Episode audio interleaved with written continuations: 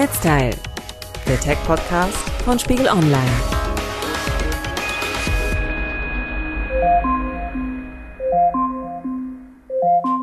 Ja, so kann modernes Aufwachen klingen. Der Wecker ist ein Smart Speaker. Der hat zwar keine Schlummertaste, gönnt einem dafür aber auf Kommando, sich doch noch mal ein paar Minuten wieder zur Ruhe legen zu können. Genau um solche Gadgets geht's heute bei uns im Netzteil, dem Tech-Podcast von Spiegel Online. Gadgets, die beim Einschlafen und auch beim Aufwachen unterstützen sollen und die einem helfen, besser einzuschlafen. Mein Name ist Theresa Sickert. Und ich bin Matthias Kremp. Und wir dürfen jetzt mit hinein in dein Schlafzimmer. Alexa, spiel Einschlafmusik. Hier ist eine passende Playlist Naturgeräusche zum Einschlafen von Amazon Music. Ah, schönes Wassergeplätscher. Das ist also deine Routine jetzt immer mit Alexa? Nee, ich mache das lieber anders. Meine Frau hat zwar einen richtigen Wecker am Bett stehen, aber ich lasse mich normalerweise von meinem Sonos-Lautsprecher wecken. Der ist vernetzt, der hängt am Internet, ähm, genau wie dieser Echo-Lautsprecher ähm, mit Alexa von Amazon, den wir eben gerade gehört haben. Aber den Sonos habe ich halt schon seit vielen, vielen Jahren und ich lasse mich da immer gerne von der Musik von, von so einem kleinen kalifornischen Webradiosender wecken, weil durch die Zeitverschiebung läuft bei denen, wenn bei uns morgens ist, natürlich immer das Nachtprogramm. Und da läuft einfach so nette, entspannte Musik. Und das ist genau das Richtige, um irgendwie gemütlich wach zu werden.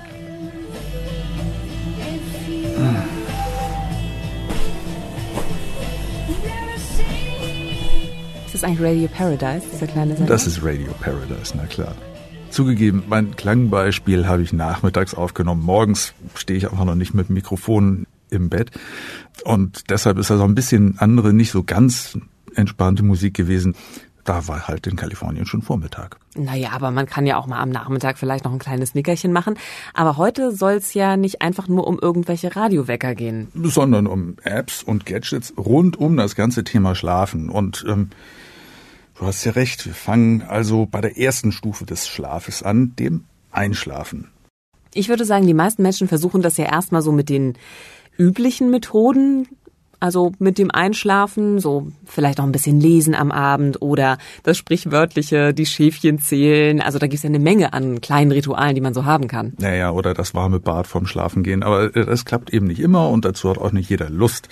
Und deshalb gibt's halt so ein paar Digitalangebote rund um das Einschlafen. Und davon habe ich einige ausprobiert und ich kann sagen, das war teilweise ganz schön schwierig, dabei überhaupt wach zu bleiben. Zum Beispiel bei diesem hier. Hallo ihr Lieben und herzlich willkommen zum Einschlafen-Podcast Episode 414. Ich bin Tobi. Ich lese euch heute aus Immanuel Kant vor, der Kritik der reinen Vernunft. Davor gibt es den Regel der Woche und davor erzähle ich euch was, damit ihr abgelenkt seid von euren eigenen Gedanken und besser einschlafen könnt. Ja, also der hat sich ja eben gerade selbst vorgestellt. Das ist Tobi Bayer, der einen Einschlafen-Podcast produziert wöchentlich. Und der hat mittlerweile, wie er eben auch gerade gesagt hat, schon mehr als 400 Folgen davon aufgenommen. Also er macht das wirklich sehr, sehr, sehr regelmäßig und hat dafür über 1600 meist sehr positive Bewertungen bekommen.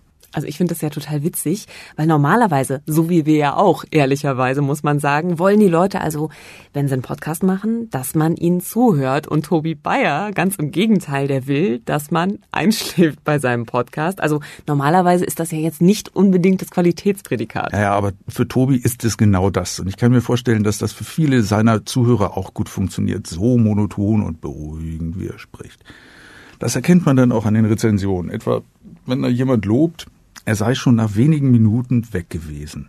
Wobei ich das auch ganz gut verstehen kann, denn manchmal ist es wirklich unglaublich dröge, was der da erzählt. Ja, äh, war sehr aufregend. War eine schöne Reise, aber auch sehr anstrengend. Teilweise von morgens halb acht bis abends um zehn gearbeitet. Na, und entsprechend war es halt. Ja, und im Durchschnitt geht das mal so eine Stunde. Mal ein bisschen mehr, mal ein bisschen weniger, aber so ungefähr eine Stunde redet der da auf diese Art und Weise. Und es ist doch irgendwie wirklich ein bisschen traurig, dass viele seiner Hörer einfach gar nicht, äh, gar nicht so viel von dem mitbekommen, was er da erzählt. Aber gesetzt ist, dass Tobi, nachdem er ein bisschen Allgemeines von seiner Woche erzählt oder was ihn gerade so beschäftigt, dann liest er noch was vor. Und das ist wirklich, wirklich der harte Teil. Da muss man entweder den Podcast abschalten oder wirklich einschlafen, weil das ist ja, man könnte sagen langweilig, aber es ist wirklich sehr, sehr, sehr ermüdend. Ermüdend. Also mal sind das Auszüge aus einem Kinderbuch, das er gerade seiner neunjährigen Tochter vorliest, aber das richtige Hardcore-Beispiel und, und was so richtig typisch für ihn ist, ist einfach, wenn er aus Kants Kritik der reinen Vernunft vorliest. Der Begriff eines solchen Wesens ist der von Gott in transzendentalem Verstande gedacht, und so ist das Ideal der reinen Vernunft der Gegenstand einer transzendentalen Theologie, so wie ich es auch oben angeführt habe. Ah, ich finde das wirklich ein herrlich geniales Konzept. Also gerade auch, weil es ja auch so einer Metaebene, also die intellektuelle Elite so ein bisschen auskornimmt und äh, tatsächlich ist es ja wirklich einschläfernd. Und total ermüdend, total ermüdend.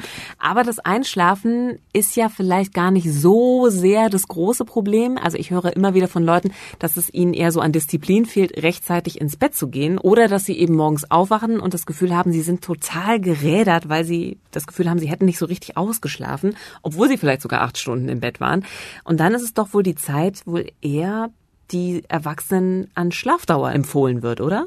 Ja, ja, also so sieben bis acht Stunden sollte man als Erwachsener schon schlafen, um sich gut von dem Tag erholen zu können und wieder Energie zu tanken. Aber wie so oft gilt eben auch hier, dass es nicht nur um die Quantität geht, sondern auch um die Qualität.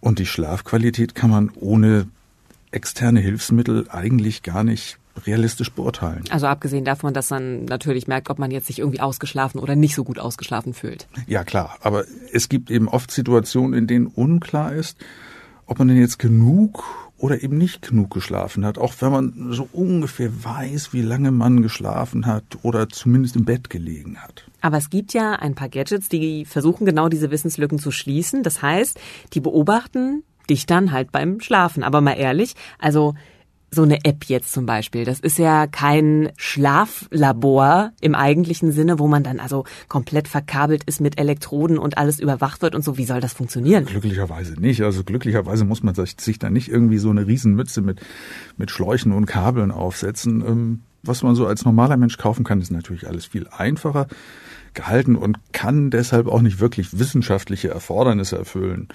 Aber für den Heimgebrauch äh, reicht das, was ich so ausprobiert habe, eigentlich äh, vollkommen aus und man kriegt dann einen ganz guten Überblick. Aber braucht man dann jetzt also trotzdem noch ein extra Gerät, was dann irgendwie so ein bisschen misst, was ich da im Schlaf so tue? Also ich erinnere mich vor ein paar Jahren, da gab's schon so Apps, die den Schlaf analysieren sollen, aber es waren halt nur so Apps. Ja, natürlich, also solche Apps gibt's immer noch und es gibt sogar immer noch neue dabei. Eine zum Beispiel ähm, Sleep Better von Rantastic die misst die Zeit, wie lange man in verschiedenen Schlafphasen verbracht hat, also im Tiefschlaf und im Leichtschlaf und sowas. Und hat dann auch noch so ein Traumtagebuch, wo man dann eintragen kann, worüber man so geträumt hat, woran man sich erinnert. Und damit, mit dieser App kann man dann sein Schlafverhalten natürlich auch über längere Zeiträume analysieren. Und das ist natürlich auf jeden Fall sinnvoller, als einfach nur jeden Morgen zu gucken, wie habe ich denn heute geschlafen. Auf diese Weise, dass man das eben länger beobachtet, kann man auch Trends oder, oder Veränderungen erkennen.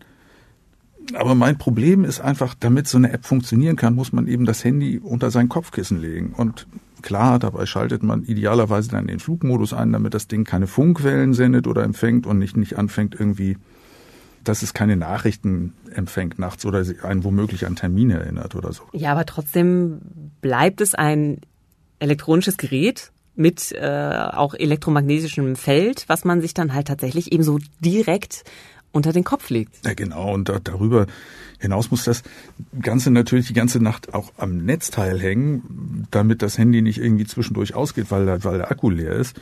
Für mich ist das so, so ein No-Go im Schlafzimmer. Bei mir gilt Handyverbot und Fernseherverbot und einfach möglichst wenig elektronisches Zeugs. Hm, das geht mir genauso. Also auch bei mir ist absolutes Medienverbot im Schlafzimmer. Sonst schlafe ich auch tatsächlich nicht gut, habe ich das Gefühl. Aber nun weiß ich ja, dass du trotzdem Geräte zur Schlafanalyse ausprobiert hast, denn ganz ohne Gerät geht's dann halt irgendwie doch nicht so richtig. Und angefangen hast du mit einem Gerät mit dem tollen Namen 6 in 1 Mini Schlaflabor aus dem Katalog des Elektronikversenders Pearl. Also wenn das nichts kann, eine 6 ja, in 1. Ja, ja, ich merke schon, ja. Aber genauso skeptisch stehe ich den Billigdingern von Pearl eigentlich auch gegenüber. Aber dieses kleine Ding hat mich tatsächlich positiv überrascht. Das kostet nicht mal 20 Euro, ist kaum größer als so ein, so ein Sakko-Knopf und zeigt trotzdem auf diese Weise gerade, wie wenig man eigentlich braucht, um so ein bisschen äh, sein Schlafverhalten messen zu können. Da, da sind einfach ein paar kleine Sensoren drin und so eine Knopfbatterie, wie man sie in der Armbanduhr sonst hat, die allerdings aber dann auch für drei Monate Dauernutzung ausreichen soll.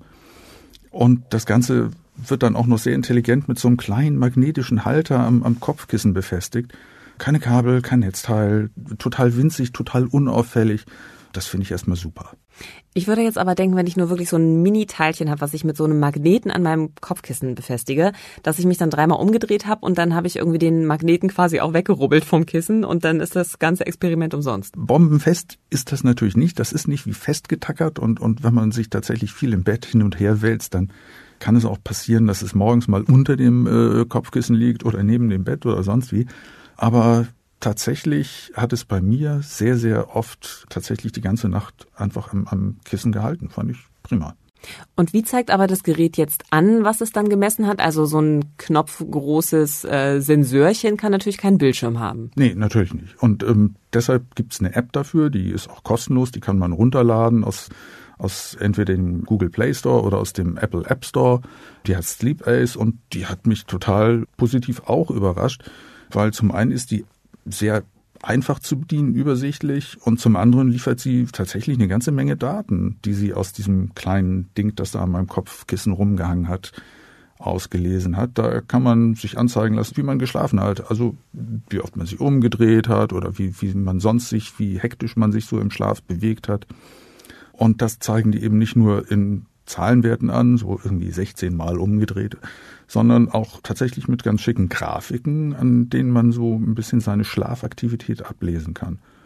Und dann bewertet diese App den Schlaf auch. Da stehen dann Dinge wie, dass man zu lange zum Einschlafen gebraucht hat oder dass man zu wenig geschlafen hat insgesamt. Man wird also auf das eine oder andere hingewiesen. Und das Beste daran ist, dass man diese Daten nicht, nicht einfach nur da reicht, sondern es, es werden dann auch noch Hinweise und Tipps angezeigt, wenn man auf den jeweiligen Wert tippt, so die einem sagen, ja, du könntest hier noch das und das könntest du besser machen und das und das könntest du besser machen, damit du irgendwie einen besseren Schlaf hast. Hast du mal ein Beispiel? Also was wird dir da konkret empfohlen? Was ist da so ein Tipp? Ja, also das Typische bei mir, so nach einer kurzen Nacht, wenn ich, wenn ich äh, zu wenig geschlafen habe, dann wird mir empfohlen, ich soll Mittagsschlaf halten. Also so simpel ist es dann, aber was heißt simpel, ne? Wenn man so hier wie wir in der Redaktion irgendwo sitzt, ist das meistens eher so ein bisschen schwierig mit Mittagsschlaf. Ja, natürlich nicht, das kennst du ja. Aber oft ist es ja so, die Tipps sind gut gemeint, lassen sich im Alltag aber nicht oder nur unter Schwierigkeiten umsetzen.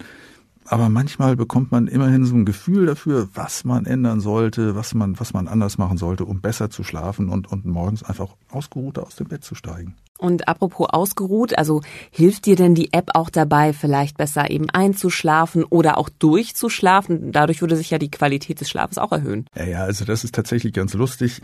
Die App hat auch Einschlafgeräusche zu bieten und, und entspannende Musik, ähm, so ähnlich wie wir sie eben gehört haben.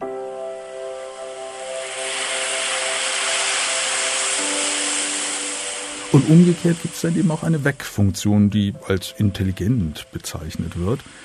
Das heißt aber letztlich nichts anderes, als dass, dass man keinen exakten Weckzeitpunkt angibt, sondern so eine Art absolut letzte, späteste Zeit, zu der man geweckt werden soll. Und die App soll einen dann wecken, wenn man gerade in einer sogenannten Leichtschlafphase ist. Wenn man also nicht im Tiefschlaf hängt, ähm, dann kann man besonders leicht geweckt werden. Und das soll dazu beitragen, besser wach zu werden und dass man sich besser fühlt, wenn der Wecker klingelt. Aber unterm Strich ist es so, man, man gibt dann so ein Zeitfenster an, zu dem das Wecken irgendwie stattfinden soll. 20 Minuten habe ich dir immer eingegeben. Und ich habe das ein paar Mal ausprobiert und hm, es hat nicht so richtig funktioniert? Ja, nee, nicht so. Also innerhalb einer Woche hat es dann wirklich nur ein einziges Mal richtig funktioniert, dass ich dann irgendwo innerhalb dieses Zeitfensters geweckt wurde und das fand ich auch gut. Aber die anderen vier Male bin ich halt immer zu dem absolut, absolut letzten Zeitpunkt dann geweckt worden, aus welcher Schlafphase, in der ich da auch gerade drin war. Also so richtig ähm, geholfen hat's eigentlich nicht. Nee, das war also, das ist mir so ein bisschen, naja, könnte, könnte, hätte, hätte, aber funktioniert nicht wirklich gut. Und dann hast du also auch das Telefon wieder aus dem Schlafzimmer verbannt. Ja, das ist sowieso raus. Weg, weg, weg. Aber das Experiment Schlafgadgets war ja damit noch lange nicht beendet. Also eigentlich weiß ich schon, fing der Spaß für dich dann erst so richtig an. Also du hast dann nämlich noch aufwendigere und also damit natürlich auch teurere Schlaftracker ausprobiert. Zum Beispiel den Schlafsensor SE80 Sleep Expert von der Firma Beurer. Ja, genau. Der Sleep Expert, der Schlafexperte. Und er macht erstmal einen guten Eindruck. Der ist so flach wie ein Teller, ne? also schon auf jeden Fall auch viel, viel größer, wie, wie so ein Frühstücksteller eigentlich. Viel größer als das kleine Ding von Pearl zum Beispiel. Und zuerst hatte ich so die Befürchtung, oh Gott, ich lege mir jetzt einen Teller unter die Matratze, das, das wird bestimmt unangenehm. Aber hm, nee, kein Prinzesse auf der Erbse äh, ähm, man merkt davon gar nichts. Der große Unterschied ist allerdings, auf Batterie läuft das Teil nicht, sondern man muss das tatsächlich an die Steckdose anstöpseln. Man braucht also irgendwie Strom an seinem Bett. Und wenn man das dann so installiert hat und mit der passenden App auf dem Smartphone verbunden hat, dann macht er aber im Grunde genau dasselbe wie der Sensor von Pearl plus noch ein kleines Extra, der misst nämlich auch den Puls und den Atemrhythmus. Wie er das genau macht, also gerade in die Pulsmessen durch, durch meine dicke Matratze, keine Ahnung, verstehe ich überhaupt nicht, aber es scheint ganz gut zu fun funktionieren. Bei mir hat er auf jeden Fall mal angezeigt, dass mein Ruhepuls in der Nacht bei 61 Schlägen pro Minute lag und ich mich äh, und, und ich im Durchschnitt zwölfmal pro Minute geatmet habe. Ich finde, das klingt unfassbar wenig. Also ich habe keine Ahnung, aber du musst für mich in meiner Vorstellung ziemlich entspannt gewesen sein. Hast du noch andere Daten rausbekommen? Ja, naja, also das, was solche Gadgets eben ausgeben sollen. Ne? Also in welchen Schlafphasen ich wie lange geschlafen habe ähm, und das wird dann eben auch wieder nicht nur in Zahlenwerten wiedergegeben, sondern in der App auch mit, mit Grafiken äh, dargestellt. Die mm, muss man natürlich dann auch erstmal irgendwie lesen können, aber das, das ist schon ganz interessant. Und dann gibt's halt noch eine Grafik da drin, die fand ich sehr interessant. Ähm, die sollte zeigen, wie erholsam der Schlaf war und, und hat dazu einen Wert angegeben, der als HRV bezeichnet wurde. HRV habe ich noch nie gehört. Ja, ich auch nicht. Also ich dachte zuerst HSV, nee, aber nein. Ähm, Was soll aber, das denn sein? ja, also das Internet hat es mir dann erklärt. Also das ist die sogenannte Herzfrequenzvariabilität. Auf Englisch heißt die Heart Rate Variability und daher kommt das Kürzel HRV. Und der Begriff bezeichnet im Grunde die Fähigkeit des Herzens, den Herzrhythmus an die jeweilige Belastung anzupassen, also auch also die Abstände zwischen den Pulsschlägen. Und die Software versucht offenbar aus diesen Messwerten zu bestimmen, wie gut man sich entspannt hat im Schlaf und ob man sehr im Stress ist gerade. Und die wie Tabelle. gestresst bist du? ich, jetzt bin ich gerade ganz entspannt. Das ist okay. Zu wenig Schlaf, aber ganz in Ordnung. Ähm, aber diese Daten werden ja da auch tabellarisch angezeigt und, und, und so, also auch in der Grafik. Und dieses Beispiel zeigt aber auch diesen gravierenden Mangel der App, nichts zu erklären, was da angezeigt wird. Also da sind sehr viele, viele Infos, die einem da gegeben werden. Aber die Beurer-App hilft einem überhaupt nicht bei der Interpretation dieser Werte. Da muss man sehr viel selbst recherchieren, um das äh, ansatzweise zu verstehen, was da angezeigt wird. Also sozusagen im Detail weißt du eigentlich gar nicht, wie gestresst du bist, weil du die Daten gar nicht wirklich lesen kannst. Man muss sich dann erstmal belesen, bevor man mit den Daten wirklich ernsthaft was anfangen kann, die das Gerät da ausspuckt. Und ich finde, das hört sich ganz schön umständlich an, weil also ganz ehrlich, da braucht man doch ein halbes Medizinstudium, damit man diese Daten vernünftig interpretieren kann. Ja, naja, also es ist wie so oft ein Überblick verschaffen einem die Werte schon. Ob man sie richtig interpretiert und dann auch die passende Maßnahme greift, ist dann wieder eine andere Frage. Das ist schon, schon doof. Aber damit hätte ich vielleicht noch leben können. Da hätte man sich einfach noch ein bisschen mehr einlesen müssen an das eine oder andere. Aber was mich an diesem Schlafsensor von Beurer viel mehr gestört hat, war, dass der nur funktioniert, wenn er per Bluetooth mit meinem Smartphone verbunden ist. Das mhm. bedeutet zwar jetzt nicht, dass das Smartphone auch im, im, Schlafzimmer liegen muss. Bluetooth hat ja Reichweite, ähm, da kann man schon ein paar Meter dazwischen haben. Aber es muss eingeschaltet sein und es muss an der Steckdose hängen. Und wenn man das vergisst, mit der Steckdose zum Beispiel, dann sitzt er halt morgens womöglich ohne Messdaten da, weil zwischendurch das Handy ausgegangen ist, weil der Akku da war und ähm, du musst dann auch noch dein Handy aufladen, bevor du das Haus verlassen kannst. Ja, und morgens Handy aufladen ist echt keine gute Idee, weil man hat einfach nicht genügend Zeit. Ja, ziemlich blöde Lösung, würde ich sagen. Ja, absolut. Also das geht gar nicht. Und ähm, deshalb habe ich mir noch einen anderen Schlaftracker angeguckt, der das alles ohne Smartphone schafft und stattdessen seine, seine Messwerte per WLAN ins Internet in eine Cloud hochlädt, wo die dann für einen zum Abruf bereitstehen. Und das ist der Nokia Sleep. Also Nokia, die Smartphone-Firma, die machen auch, auch solche Fitness- und Schlaf-Gadgets äh, mittlerweile.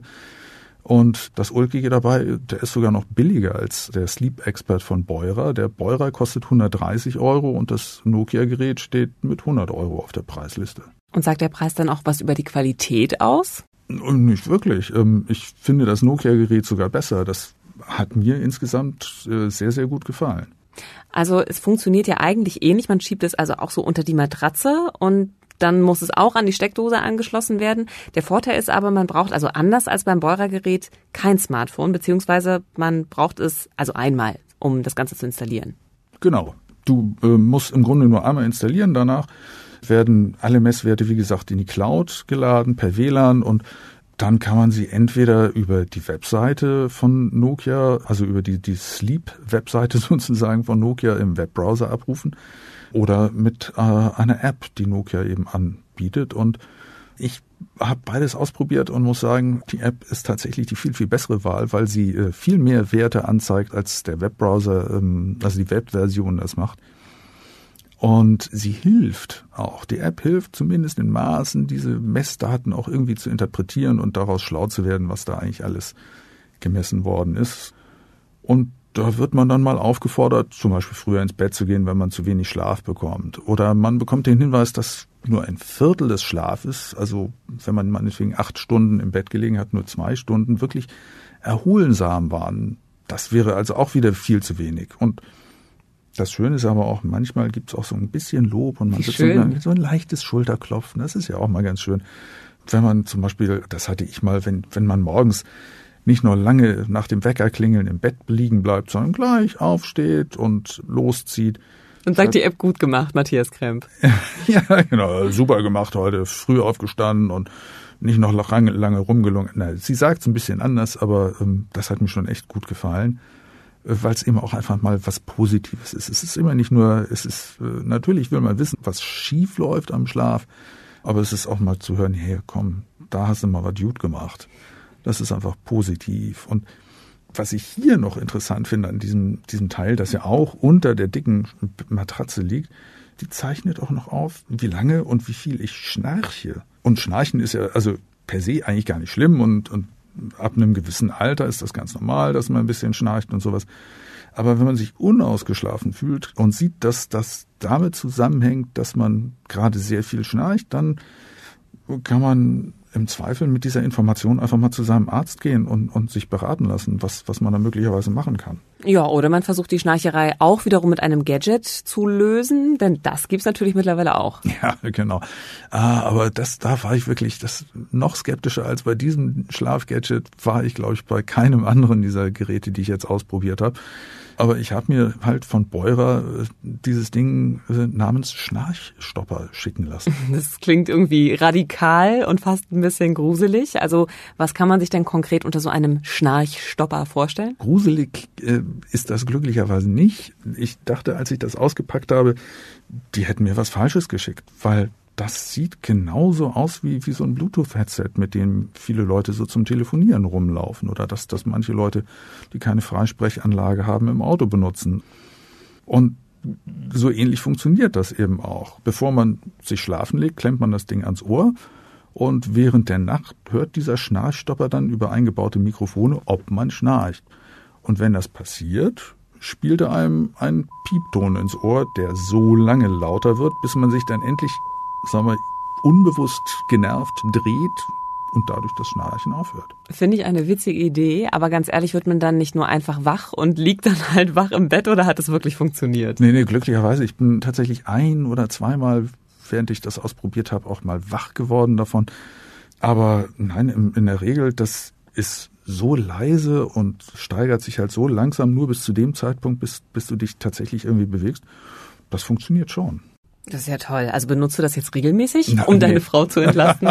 ah ja, das wäre so schön, aber lieber nicht. Also zum einen kann einem der Stöpsel natürlich nachts auch schon mal aus dem Ohr rutschen. Das ist mir auch ein oder zweimal passiert, dass ich ja morgens aufgewacht bin und das Teil lag irgendwo neben dem Kopfkissen.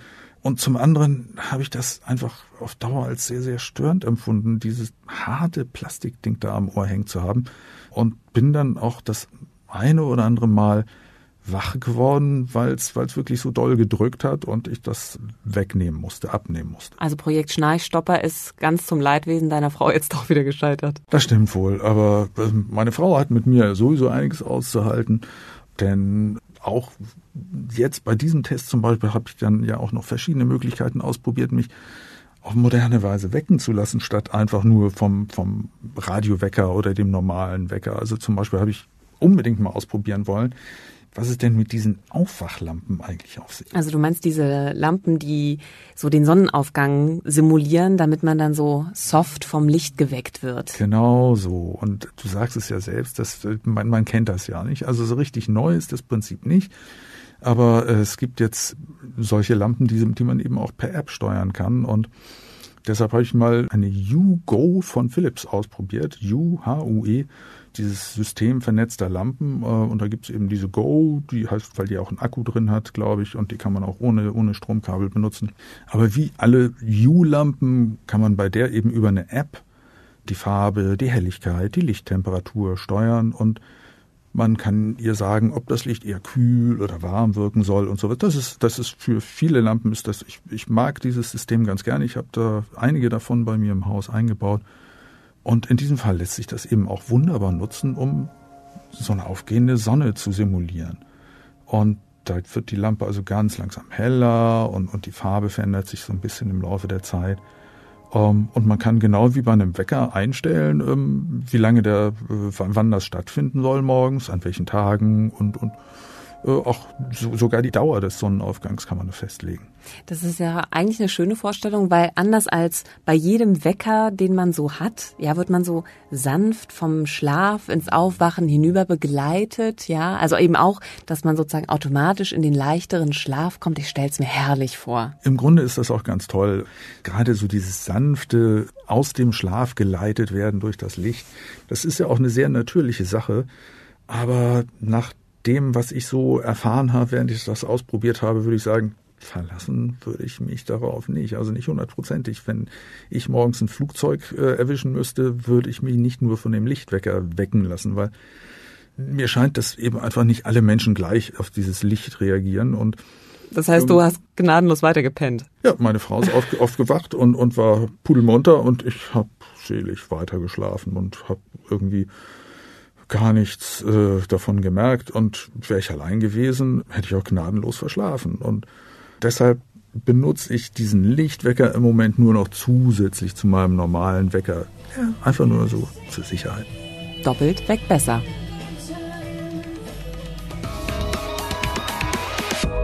Netzteil, der Tech-Podcast von Spiegel Online.